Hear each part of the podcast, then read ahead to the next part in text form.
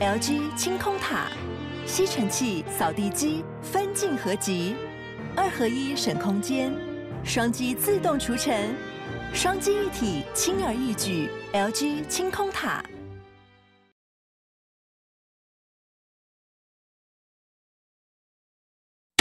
照顾你的身体，体贴你的心情，倾听你的生活难题，平衡你的身心灵。欢迎收听《全民安扣邓慧文时间。这里是九八新闻台 FM 九八点一，欢迎收听邓慧文时间。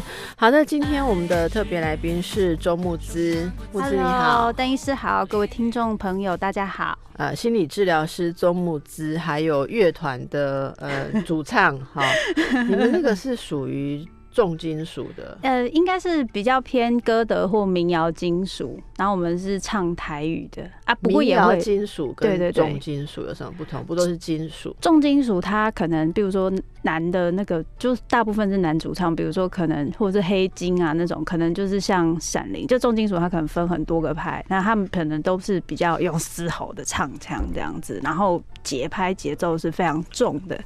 那我们是民谣金属，是现在流行的一个，就是它会结合当地在地，因为金属这个音乐，它其实是从就是那个那个欧陆那边过来的嘛。嗯嗯。那结合不同地方在地的文化跟曲调跟乐器，然后它会形成了一个流派，那就叫民谣金属。所以它要跟在地的元素结合。对，就可能我们会使用一些民俗的乐器，像我们呃这一张前一张专辑就使用大量的像什么琵琶啊，然后二胡，我们有二胡手，然后可能会有笛子，然后会有一些就是。可能因为那时候我们是写跟日治时代那个时期有关的，所以我们也有用一些日本的乐器等等，就是他可能会用一些比较特别的小调的乐器去结合一个金属乐，一个比较西洋的编制的那种感觉。你在创作里面，就是在歌曲这边的创作里面，其实一直有。都很关注女性的心理跟成长，是。然后这次新书，他们都说你应该，这个你是女生的你哈，呃，也是有很多对女性周遭文化面的观察哈。我觉得这个这个现象是现在很多人其实在忽略的东西。我自己觉得。或许十年前，大家还比较会关注女人受到文化的什么压抑，可是现在，呃，隐藏在那种表面的活泼跟开放底下，那种无意识、没有觉察的对女生的束缚，其实是很连很多女生自己都不知道的。所以这本书募资，呃，其实，在序里面写到你写到你自己的。自我探索，或者说你因为一些挫折感沉潜的时候，看到了自己受到的束缚。因为因为木之其实比我年轻年轻很多啦，哈，也没很多。我我我其实年轻一些嘛，哈，一些有吗？有一些吗？呃，一一一一点的十来岁，可能说不定不到十岁。因为我我我你有那么老啊？没有，因为我因为我转行过嘛，我念两个研究所，我又工作过，然后我后来才我是三十几岁才转行的。作者这边没有写你的出生年啊，哈。那我我我觉得，比方说以小小一轮来讲，以小一轮来讲，看到你写到说，呃，周遭人包括你自己仍然有这么多的束缚，其实很心痛的。嗯，因为我们其实会觉得说一代一代应该是更解放了哈，可是看到那些熟悉的议题原来还在在小自己一轮的人身上还是那么的深刻、那么强烈的时候，其实心会蛮痛的。嗯啊，好，我们现在来聊聊呃木之在这本书里面跟大家一起探讨的事情哦。呃，他们都说你应该哈，到底是有些什么样？你应该现在的女人还有些什么？你应该。其实刚刚邓医师说，这样看小一轮的，居然还需要有那么多的束缚。我觉得我在做智商的时候就有很深的感觉。还有小我一轮，还是他也是，甚至是那种我以为重男轻女这件事情已经没有再发生了。就是你会发现，它是很隐微的，是一种约定俗成的去，比如说女生要比较容易，应该要比较去在意别人的感受嘛，要比较体贴嘛。就是，然后要比较不就是要比较收敛，不可以太随便，动作不能太大啦，讲话不能太大声，不然人家会觉得你很粗鲁。然后你不能常常都就是摇摆说你什么东西很厉害。好玩的是，男生的这个部分接受度，父母的接受度其实是稍微高，就讲出自己的需求跟感受。在小的时候就已经开始有一些差别，嗯嗯，然后我觉得这个东西很好玩，是女生就变得很会用拐着弯的方式去讲自己的感受跟需求，可是进入亲密关系就出现很大的困难，就是觉得说。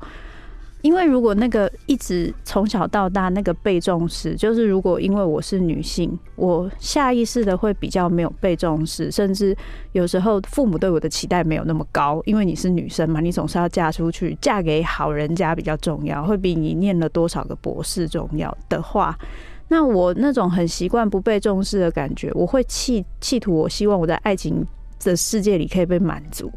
可是问题是，那是不可能的事情，因为第一你自己也不太知道什么叫做真正被重视，可是你对对方的要求会变得非常非常高，就是你以前的新仇加旧恨都要在这个人身上全部都要满足过来，那就很容易会。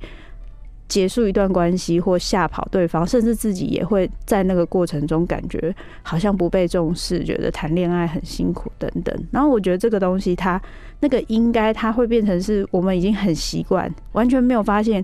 很多女生甚至会觉得说，我自我价值低是我个人的问题，是我自己不知道为什么自我价值比较低。可如果你从从小到大听到的话，都是这种，就是。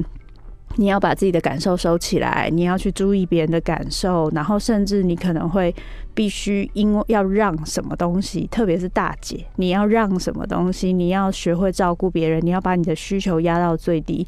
我觉得要在这样的长大的经历上，你要变得是一个很有价值的人，我觉得还蛮难的耶。嗯，你刚刚讲到自我价值低落，其实会在关系上面出问题啊，哈，呃。其实，在现代，我想很多女性遇到的问题是说，觉得自己非常的努力，可是没有得到应得的回报，嗯，或者是说，常常有女性会抱怨说，呃，她周遭的人，特别是她的亲密伴侣，很不上道，嗯，这可能都跟你刚刚谈的那种，其实。内心自我价值低，所以他在关系里面其实没有办法好好的照顾自己，也会给对方很多的抱怨。我你在书里面其实举了很多的例子嘛，哈，嗯，呃，第一部分你在谈的是期待苦尽甘来的女人们，哈，哎，就是一直在受委屈，忍着苦，可是是在有一种。等着苦尽甘来，对这种等待会造成什么问题？其实我觉得，在这个等待，呃，我们从以前到现在会发现很多这样的状况。是第一个，我觉得你忍耐委屈的太多，你实在很难没有怨，很难不抱怨的。对，可是你抱怨的时候，身边的人是会被吓跑的。然后有些人想要帮助你的时候，就觉得不能理解。那我会有些人就会觉得说，那你不要做嘛，你不做就没有怨了嘛。就像你一开始说的那个，明明很累却要煮饭，好，然后你可以跟我讲讲那类似这样的例子吗？就是我我这个也是我一个朋友跟我也也跟我讲过类似的事情，就是结婚之后总是会觉得，就我不知道这句话到底是谁讲的，什么要抓住男人的心，一定要抓住他的胃。但是实际上，你没有看过哪一个男人去找小三，是因为他煮菜很好吃吧？但是我们我们有时候会有一种，就是在这种奇怪的呃，应该说这种约定俗成的想法当中，好像就会觉得说自己应该要去做一点什么。比如说，我身为妻子，我做饭给先生吃，好像是一件。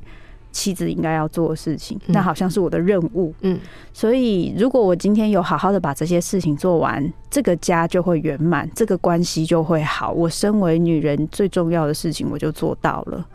我觉得这件事情很很有趣的是，今天关系的维护上常常会。被放在女人身上这个责任，嗯嗯，对。那如果有一个女人，她很想把饭煮好，很好啊，为什么关系会出问题？其实我觉得重点就是在于，如果你是自己喜欢煮，你爱做饭，你喜欢做饭，你不会觉得说我是很勉强或委屈的去做这件事，因为。比如说，老公做饭不能吃，他买外面的东西出进回来，我也不喜欢吃，所以我喜欢做饭。我觉得这样完全没有问题。我觉得比较大的问题是在于 一边做一边觉得自己很惨，然后或很累，或是很累的做完之后，老公吃了一口就说：“啊，我今天其实在外面刚刚那个谁请我们吃披萨还是什么的，我已经先吃了一轮了，现在肚子不是很饿，结果你煮那么多，然后。”这时老婆就会崩溃，就是我我发现在这个过程中很大的的崩溃点都是在于，我感觉我的牺牲、我的努力没有被你看到，嗯，所以这些应该是说，我觉得当我们从小到大都很需要去证明我们是有价值，我要有用才能有价值的时候，我就会非常在乎我的牺牲跟我的努力有没有被看到。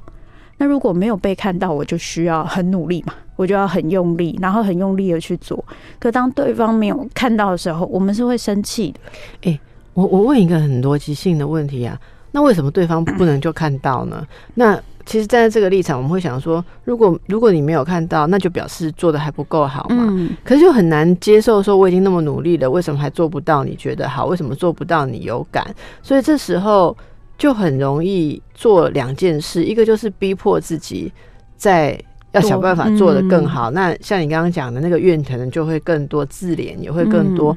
另外一个就是，其其实我也接到很多的男性会抱怨说，他的另一半不断的鞭打他，不是真正的鞭打，就是不断的鞭打他说。你为什么都看不到我做的好？你是有问题的。现代男性也开始发出这种抱怨，你怎么看这个部分？其实我觉得这个，我觉得这个很像乖宝宝贴要拿到乖宝宝贴纸的这个习惯。几点有没有？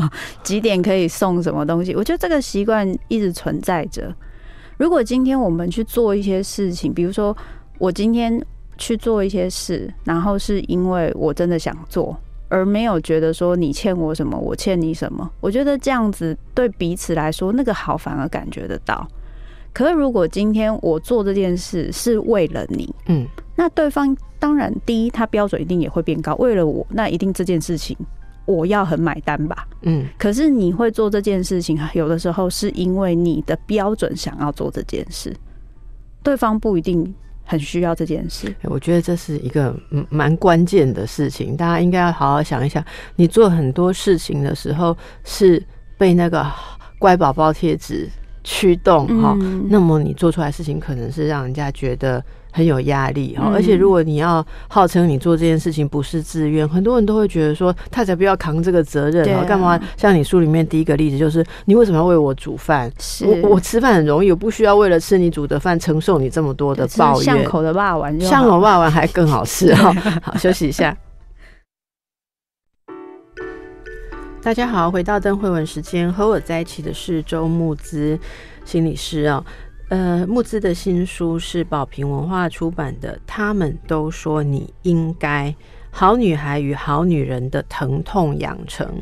呃，大家可以想象到，女孩与女人的疼痛养成有一个很古典的意象。那木之这次是把它跟这个缠足的意象结合在一起，是吗？是。其实这个缠足，呃，我后来在看一些文献的时候，发现，哎，有一个有一本书叫《缠足幽灵》，它其实之前有介绍过，对对对对，是它其实也有提到，它是比较像是心理缠足的概念概念，它是华人的第一位荣格。分析师是，他是香港的治疗师薛利玛马斯恩，他他这本书有翻译成中，我们节目也介绍过，他叫做其实他名字很简单，就叫就叫缠足 （foot binding）。嗯，然后我们这边翻译之后是叫做缠足幽灵嘛。其实他说的是，因为他他的很多个案是西方或者说呃华人到西方社会去生活的女人，呃，我记得他描述的很多案例是说。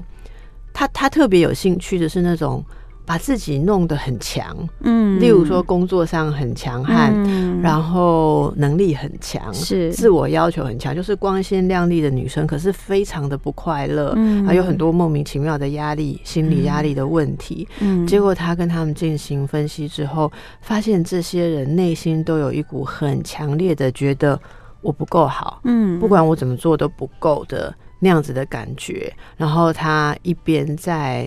呃，寻找一个华人世界里面的心理意象，他突然发现，其实那是一种心理上的缠足哦，就是很多小时候，呃，被当成哦女女生就是比较不重要，就像你刚刚说的，这些东西其实是会在一个女人的心里，好像永远的裹住她，让她没办法放开步伐前行。是，所以这是他提出的一个。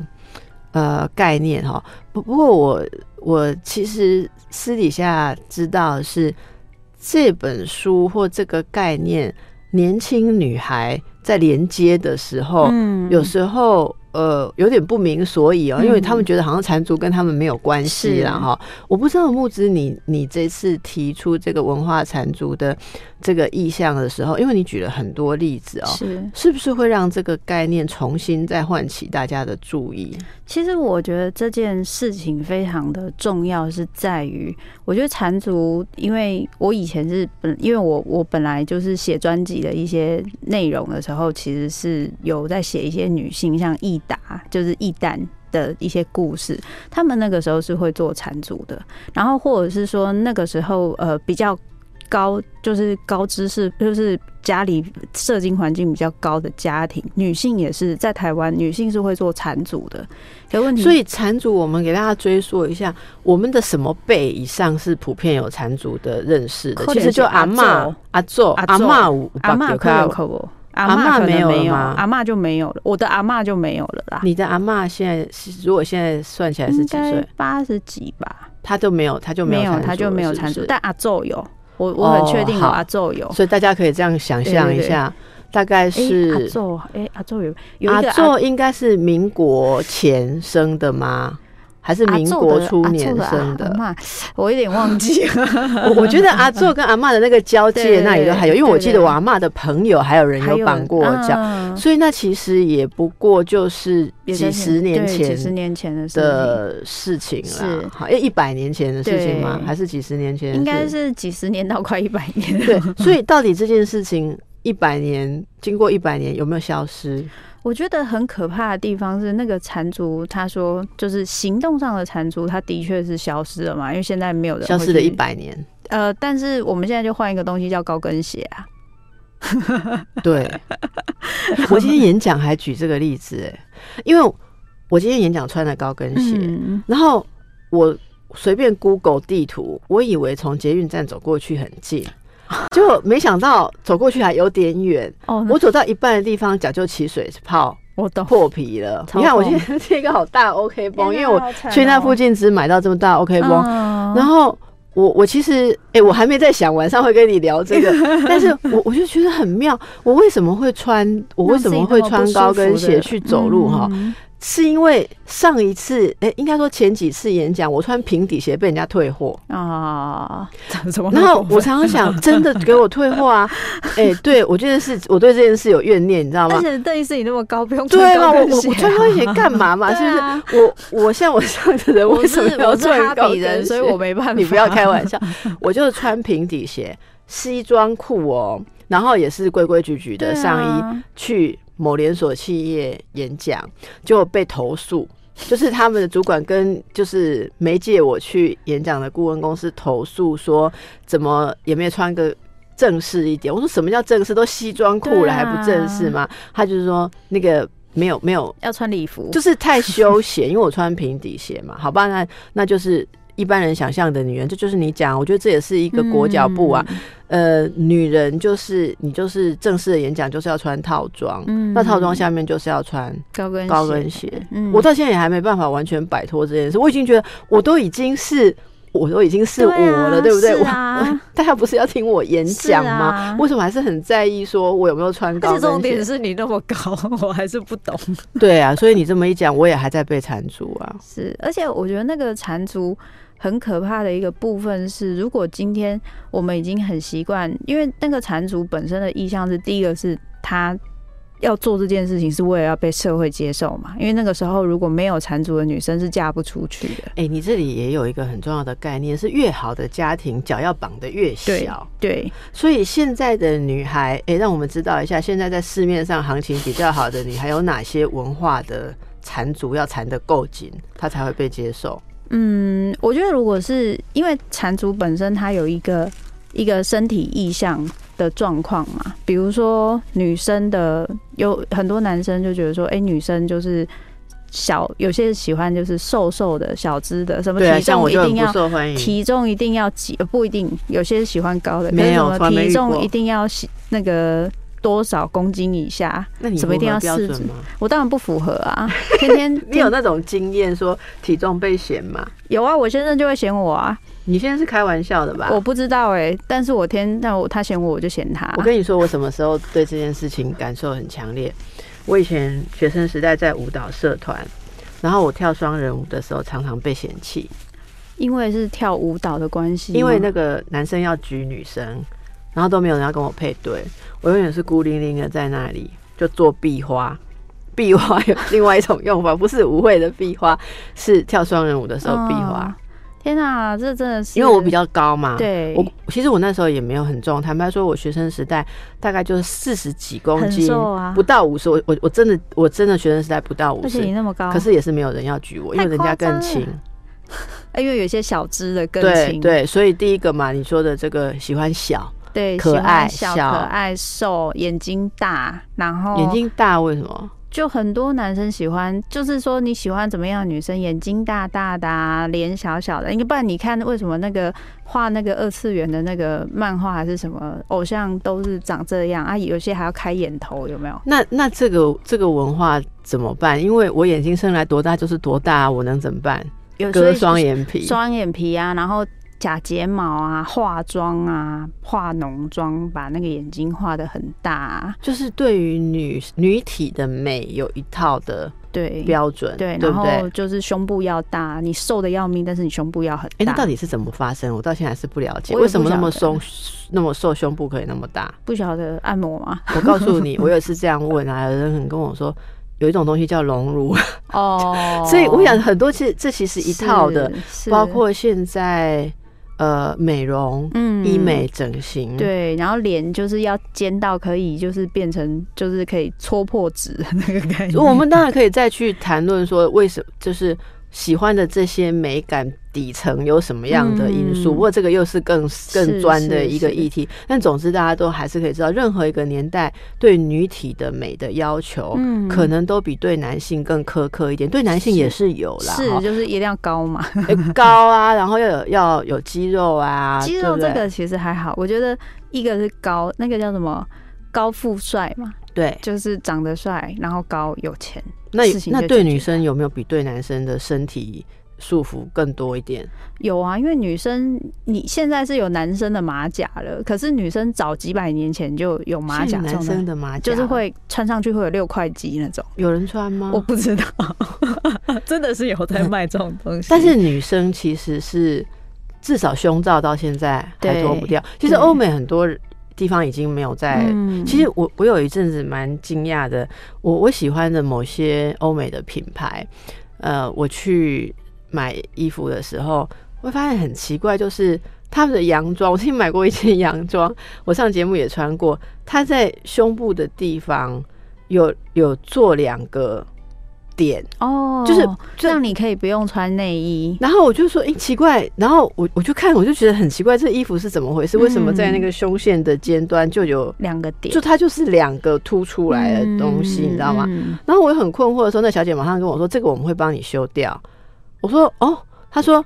因为我们这边的女孩子是有穿胸罩的，所以那个都会修掉。但是欧美因为很多女孩子是不穿胸罩的，所以她有一个空间让她装是 那个 nipple，你知道吗？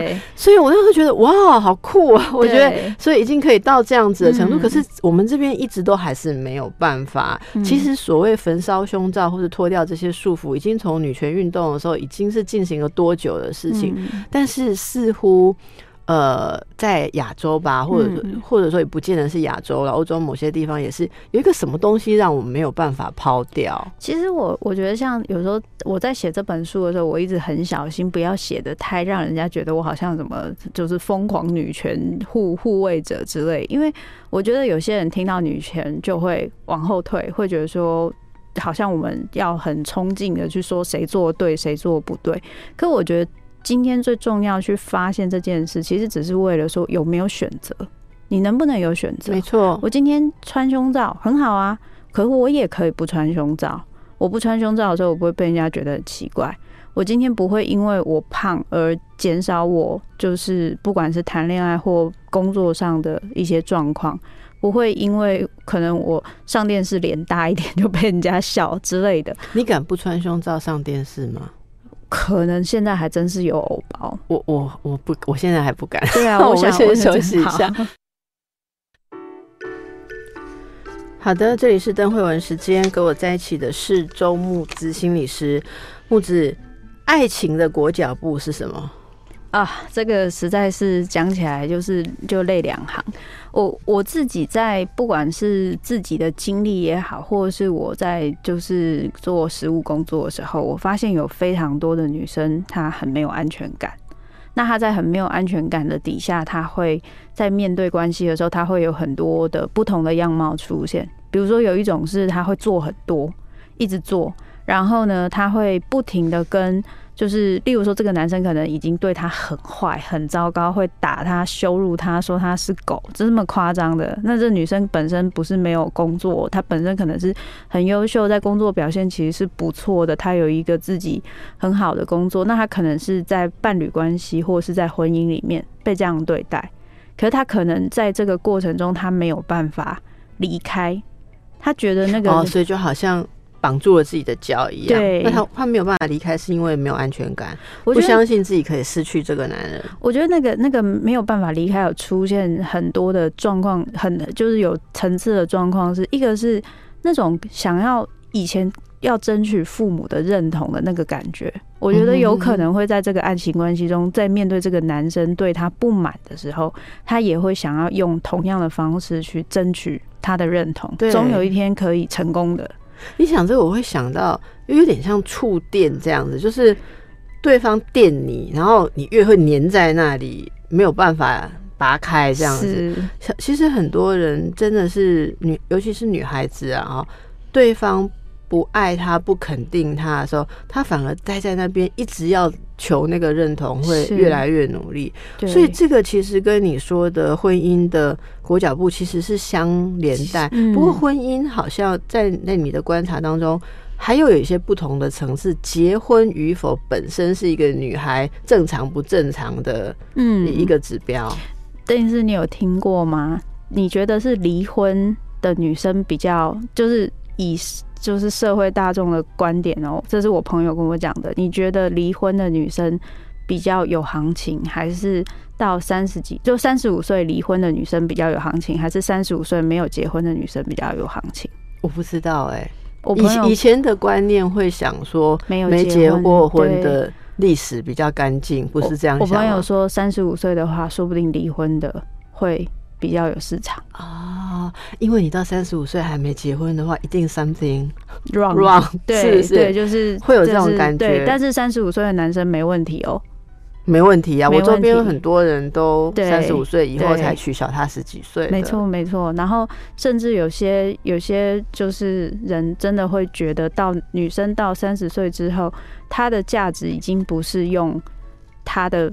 这个人的特质跟他这个人代表的意义去计算，而是用他的年纪去做计算。对，所以其实你说到一个很重要的观念，所有的对女性的束缚，所谓的束缚就是不管你个人是怎么样，就用一些外在的标准来衡量你。所以这是一个去主体性的一个一个过程。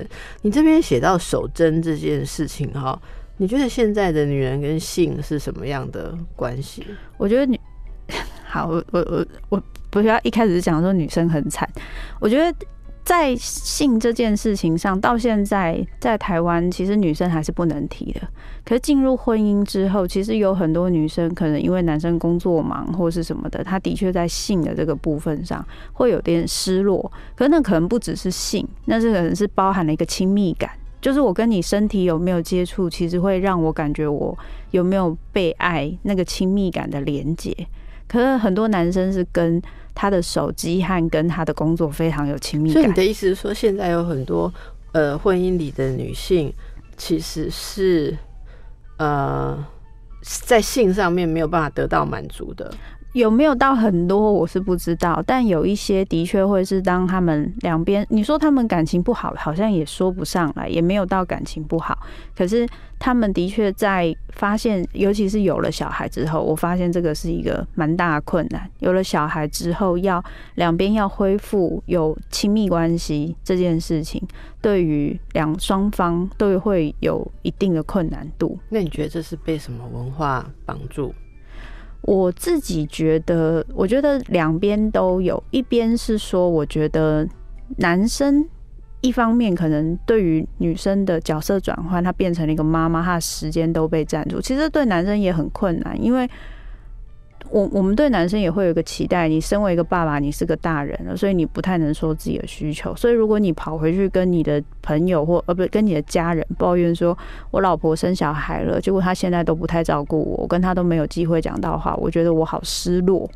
你家人会跟你说啊，你都当爸爸的人了，你怎么跟小孩在抢？你说男生回去跟家人讲，对对，我跟你说，我真的有个案这样回去跟他妈抱怨，他妈马上打电话给媳妇说，你这样老公会跑掉，那 个更糟糕。对他告诉媳妇说，你不是生了小孩只有顾小孩啊，你老公也是要顾好。是，那那那那那个媳妇应该爆炸。所以你讲的那种父母那种公婆算好的，他会对小孩对儿子小以大义说你要成熟，算好的啦。好，总而言之。是你木子刚刚提到说，其实男人在当了爸爸之后，可能自己的需求没有办法被是。呃听见，是不是？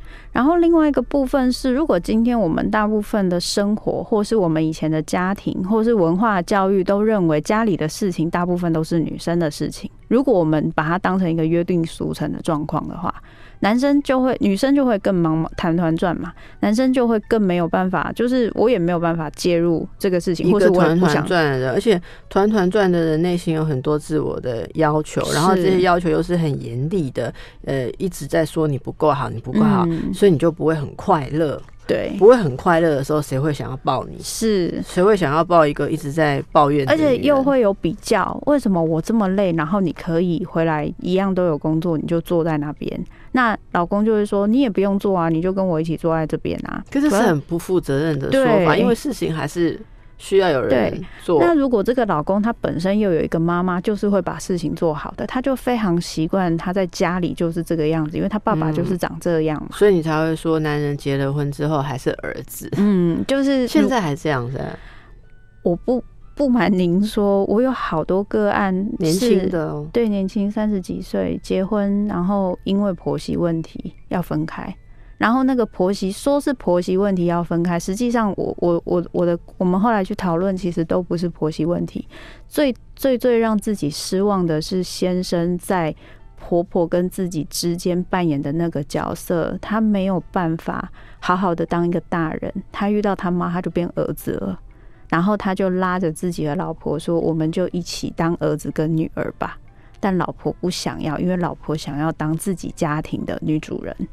那在这一个时间，在这个状态上，对，而且可是通常那是儿子很天真，说我们一起当儿子跟女儿。通常媳妇不会被当成女儿，是，那是说我继续当儿子，你当新地瑞拉。对对对对对，就是而且就是等于是儿子会希望你可以帮我承担那些孝顺父母的一些压力。所以你觉得女人在婚姻当中有时候就变成一个工具人？因为女生要做的事情，如果是以一个媳妇或是妈妈要做的事情，还有呃妻子这方面又是另外一种，就是需要做的事情很多。比如说妈妈，你就是要全方位的照顾小孩，你注意力要在小孩身上；媳妇，你可能要把很多就是做人家的媳妇要在得力，你可能要做很多事情，甚至你一定要生小孩。例如说，你到了年纪，父母就。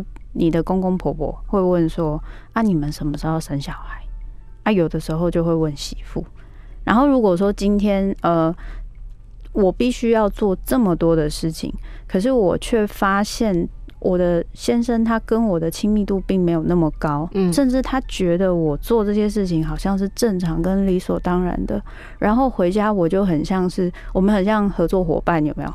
然后就是要今天 run down，就是今天的 to do list 是什么什么小孩的什么东西，全部好弄完了，OK 睡觉。那到底女生就会觉得，因为大部分的女生有个习惯是，如果我今天牺牲了、委屈了，至少我要感觉到身边的人对是重视我的，觉得我做这一切，就不要说什么，就讲一句说：“天呐，老婆你好辛苦，辛苦你。”但是我觉得其实这句话是非常。昂贵的，有时候你做尽一切就是换不到这句话，这时候问题就来。我们让大家休息一下。大家好，这里是邓慧文时间，和我在一起的是周木子心理师哦。我们其实说到很多女性现在仍然面对的自我束缚，那可能来自文化，来自她的经验哈。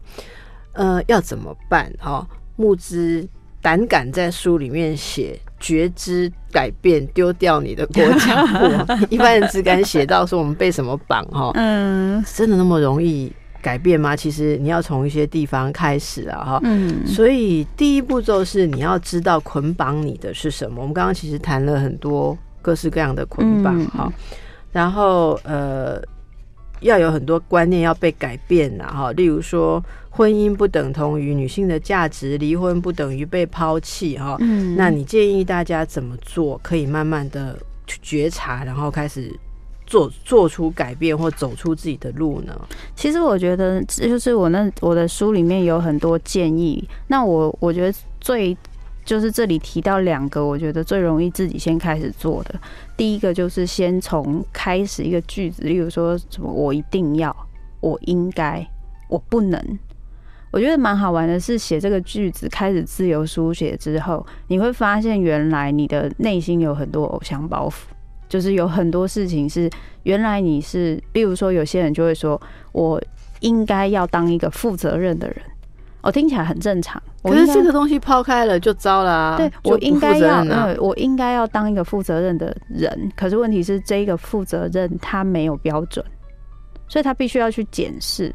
我应该要当负责任的人。什么叫负责任的人？怎样才叫负责任的人？怎样才叫负责任？不是人家丢责任给你，你不负就叫不负责任，对不对？因为人家可能无限制的赖赖给你，你要自己去定义说什么是你该做的。是，OK。我觉得很很大的问题都是在于这一些观念，它没有被重新检视的时候，这件事情变成理所当然。是的，比如说有些我也有一些。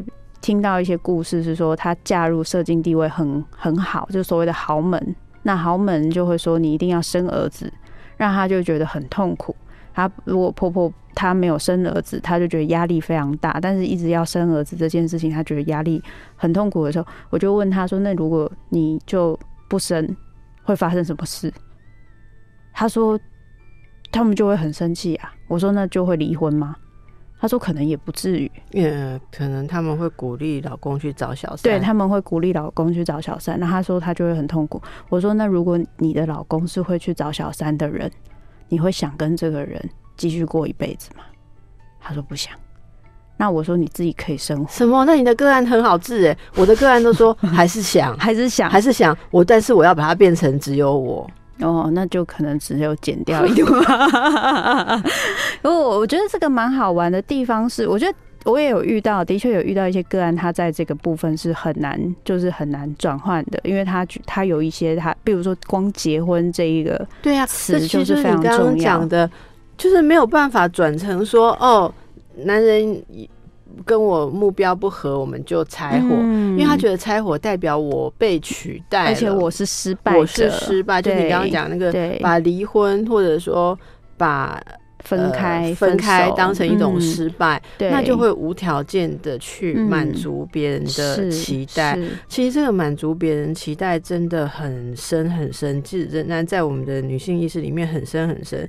你有提到一个，我觉得这点蛮重要，嗯是说习惯性的罪恶感，嗯，是不是？，对，什么叫习惯性的罪恶感？就是你不做，你不满足别人，你就对觉得对不起国家、民族、社会那种感觉。我自己也发现我自己有这个东西，就是我那时候写那个序的时候就有讲说，我自己在就是遇到工作很多的时候，我每次要拒绝别人的时候，我都觉就会怪，自己。对我都觉得怎么可以这样？怎么可以不满足别人的需求？所以在这一点上，我比较没有良心。可是，可是我是被另外一个事情绑到，哦因为我觉得我如果接太多的工作，我就没有空在家里。哦，其实说穿了，也还是这个绑那个啦。哈、嗯对，我我来问你一个问题，那一天，呃，就是演讲是讲到女性的这个自由啦、自尊的时候，嗯有一个人有一个听众问我一个问题，是他说：“志玲姐姐为什么要嫁日本人？”嗯好，然后我就说：“那你有什么想象？”嗯，他就说他很可爱，他说：“志玲姐姐耶，要跪着拿拖鞋给老公，还要给公婆，嗯这样。嗯我说：“那怎么样？”他说：“我想到志玲姐姐那么漂亮的腿跪在那边 拿拖鞋，我心就很痛。”这样、嗯一个女生讲的。嗯那我跟他聊起来当然很有趣，因为他其实投射了很多自己的感觉，觉得那样很委屈。嗯嗯就后来就是大家就说想要讨论，我就让他们讨论哦。你知道吗？那意见里面后来有变成两组的意见，一组就是觉得说，呃，那种很传统的文化哈，嗯可能会造成一个很有成就的女人适应上的困难。有些人这样想这件事，嗯可是有另外一群人觉得说，志玲姐姐最强的就是跟人相处，还有 EQ，、嗯所以跪着拿拖鞋这件事，她一定会做到一百分，做到一千分，做到 super。她那个跪着拿拖鞋的 timing 跟姿势啊，嗯一定做得非常的完美，然后加上她的表情微笑，嗯一定可以把这件事做到一百分。那为什么要觉得这是一个委屈？嗯，这这为什么不把它想成是一个非常棒的？是啊，我觉呃，得就是在做他最擅长的事，然后两边就开始激辩。那我你怎么看这？我觉得如果是他擅长的事情，然后这件事情他做得到，他可以做，很多人觉得为什么不做，而且这样可以过得比较好。当然，这就是为什么这么多女生个性是这个样子啊。可是我的你的生存可是你知道我的想法是什么吗？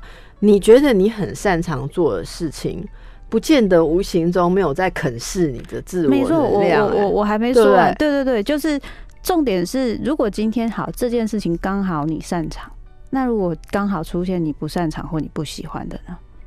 这件事情，当你允你被这一个规则规定你要做这件事情，你真的去做到一百分，就代表你就玩这个规则了，你就只有这个规则可以遵守。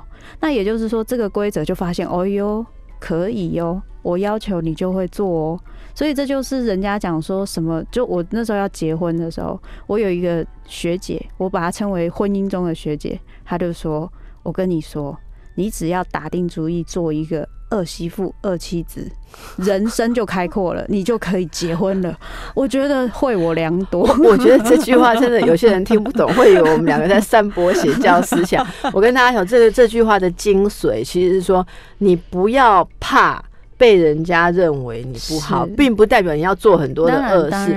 很多媳妇婆媳问题，像你刚刚讲说婆媳问题就要离开婚姻，其实就是受不了婆婆觉得她一点不好。是。我之前还听过例子，是她她兴高采烈煮了一餐饭，被婆婆嫌了两下之后，嗯她后来二十年的婚姻里面都没有煮一餐饭，都是她婆婆煮、哎。那还是蛮酷的耶，可以做到这个样不子。是，可他可是我觉得这不见得是一个好事，嗯因为到后来老人家那么老，然后你也不煮饭，其实连你自己都觉得自己很糟糕。嗯我我我觉得倒也不用做到这么极端，嗯可是重点是你是真的自主，还是有些时候抗拒？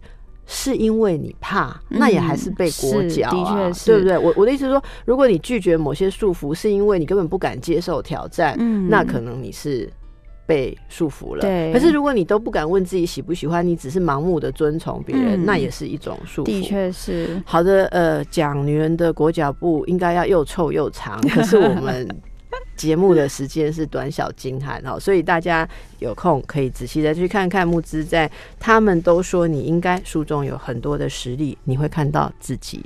谢谢木之，谢谢邓医师，谢谢大家。